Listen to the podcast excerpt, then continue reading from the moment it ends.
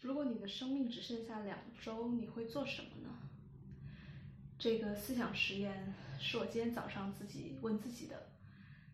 那也不是凭空问的，因为早上起来突然感觉有一点鼻塞，有一点头疼，就当然就会自然的想到啊，是不是中招了？嗯，短暂的恐慌过去之后，我就在想，如果真的是，那我该怎么过呢？而如果按照这个现在从检测发病到可能死亡中间就是两周，那我余下的。这两周我该怎么样去让自己过得尽量没有太多遗憾呢？我就开始思考这个问题。呃，惊喜的是，一下子我之前一些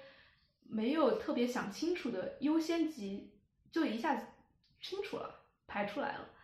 所以我第一反应想到的是，我之前所有忙的那些要做一些很大的什么呃项目啊，然后拿很多投资那些东西，突然一下子不重要了。呃，在这两周里面，我反正也做不了那些事情。我最想做的其实就是冥想，每天在家大量的冥想，自己做，以及就是像我之前带的冥想，啊，三天的公线上冥想营一样，我每天也想要在线上去带大家做这个练习。当然，在我身体还允许的情况下，就如果到后期整个人的情况恶化，可能就没有办法。嗯，每天带冥想了，但至少这是我第一件想到做的事情，就是我要呃站出来，以一个感染者的身份，然后怎么样去传递一种，哎，尽可能多的去接受自己此刻的状态，以及接受因此而来的所有的情绪和想法。因为我觉得现在挺遗憾的，就是在啊我们的媒体上、微博、朋友圈、公众号里面很少有。从一个感染者的角度，从他的心理角度来讲，哎，我是怎么样面对所有的问题的？以及就算是没有特别优雅的面对，就算自己恐慌了，自己很怕死，很不想死，所有的这些，我觉得如果能够呈现出来，其实本身就是很有价值的，能够在我们目前的这种恐慌和愤怒的情绪之上，还增加一种，对，这就是我们。非常赤裸裸的现实，以及我们可能很长时间都不想面对的存在存在主义问题，而在此刻都都呈现出来了，我觉得是蛮有价值的一件事情。然后接下来我就想到，对，很很重要的就是我的社群、我的部落、我的 tribe、我的团队，就突然就觉得很爱他们。呃，去年一年多前，我建立了。章鱼觉醒社群，然后现在它已经变成一个，嗯，自发的非常有机的一个一个群体。就我在里面收获了很多爱，我也给到大家，尽量的给到吧，很多很多支持。然后我觉得这是我真的算是灵魂部落了，就会觉得说打心底里有很多很多爱爱冒出来，然后也会觉得欣慰，就是说就算我挂掉了，那我所有的小伙伴们。一样在继续会做我正现在正在做的事情，比如说，呃，带社群的活动啊，然后线上线下，没事大家多问候，多聚起来，这些事情反正我做和大家做其实没有太多区别嘛，所以想到这个就觉得，嗯，我的事业好像好像有人传承下去，就觉得好像也也 OK，就没有那么大的，我非是我的什么东西我做不成了的感觉。然后接下来我就想到了，我还是很想念我的 partner，我的伴侣，他现在人在印度，然后我们每天都保持远距离的联系。然后突然就觉得，哇，如果我真的只有两周可活了，我就很想见到他。要么我飞去印度，但如果我飞不了的话，就希望他回来。嗯，就就也是那种，虽然说我不确定这个思想实验最后到底是不是事实，但是在在这种只有两周可活的这种迫切感的。嗯，影响之下，我觉得很多的你到底看重什么，你优先什么就很很明显了。就我发现自己很爱他，然后很很想要跟他在一起。嗯，对我我当时想到这个时候，还还还流了一下眼泪，就觉得还嗯蛮蛮思念的。那另外当然就是我的父母了，嗯，很长时间以来跟他们关系不是特别好，然后只是近两年才开始变好，然后开始变得越来越。认同于很多关于我故乡的，关于关于这种原生家庭的，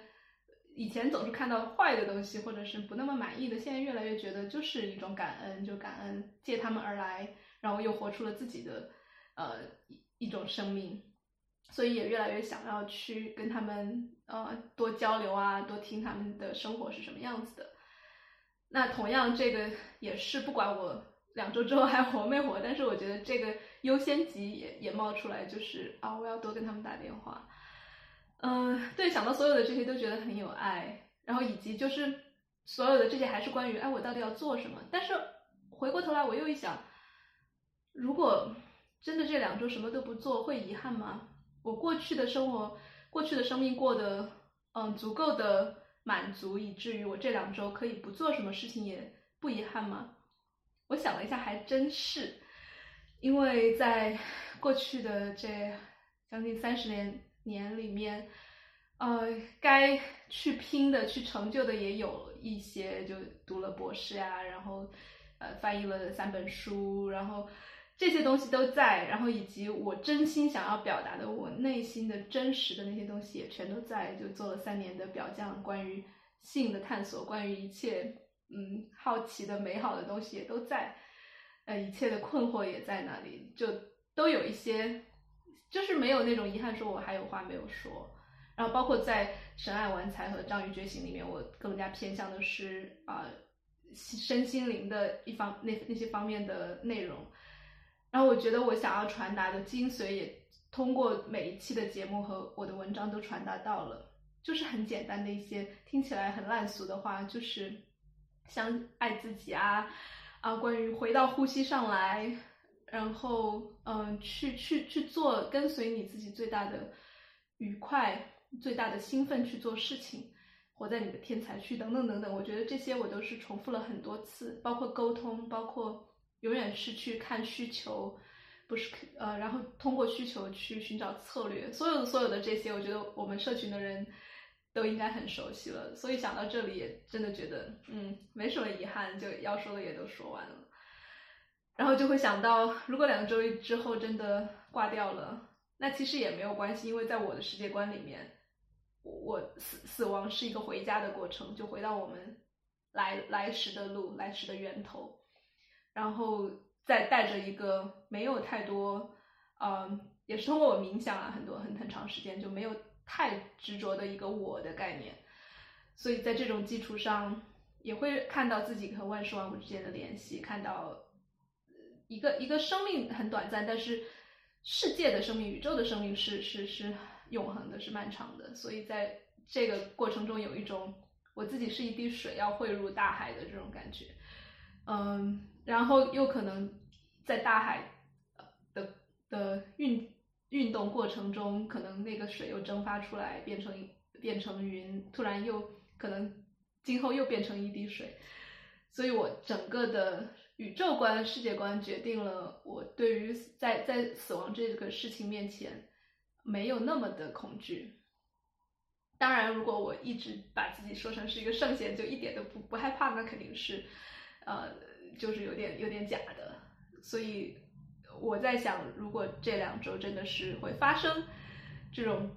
病变啊、恶化的过程的话，我肯定会中途会出现各种各样的恐慌、各种各种不舍。